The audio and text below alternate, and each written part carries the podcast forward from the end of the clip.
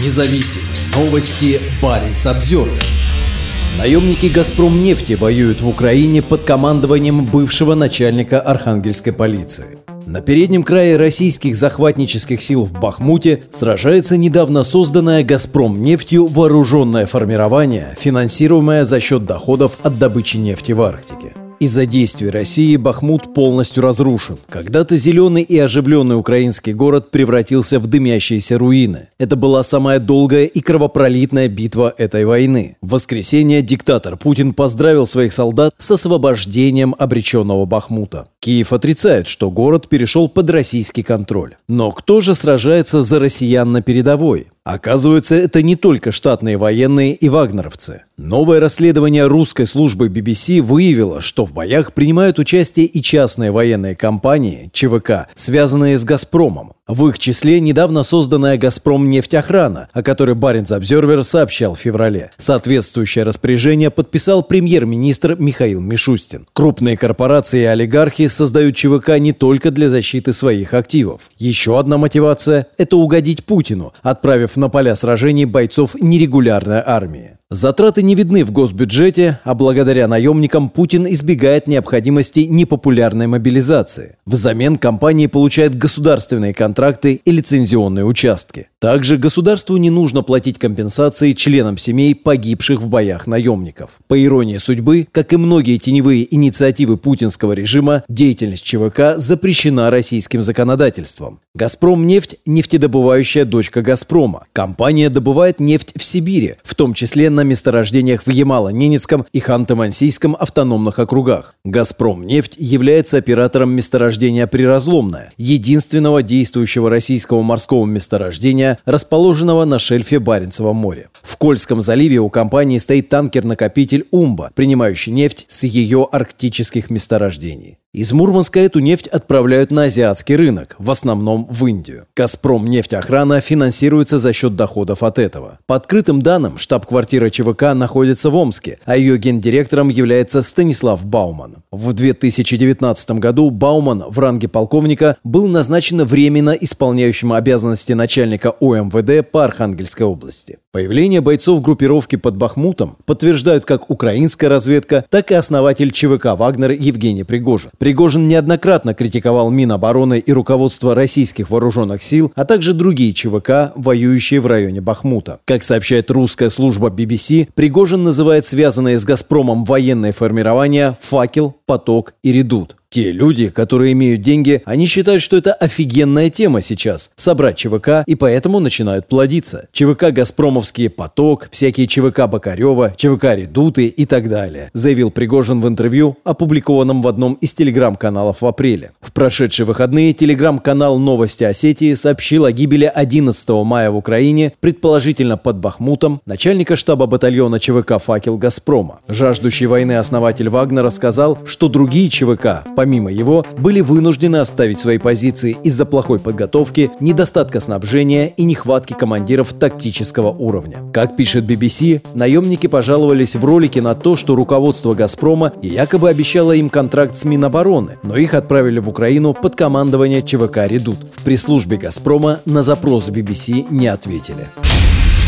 Независимые новости. Барин обзервер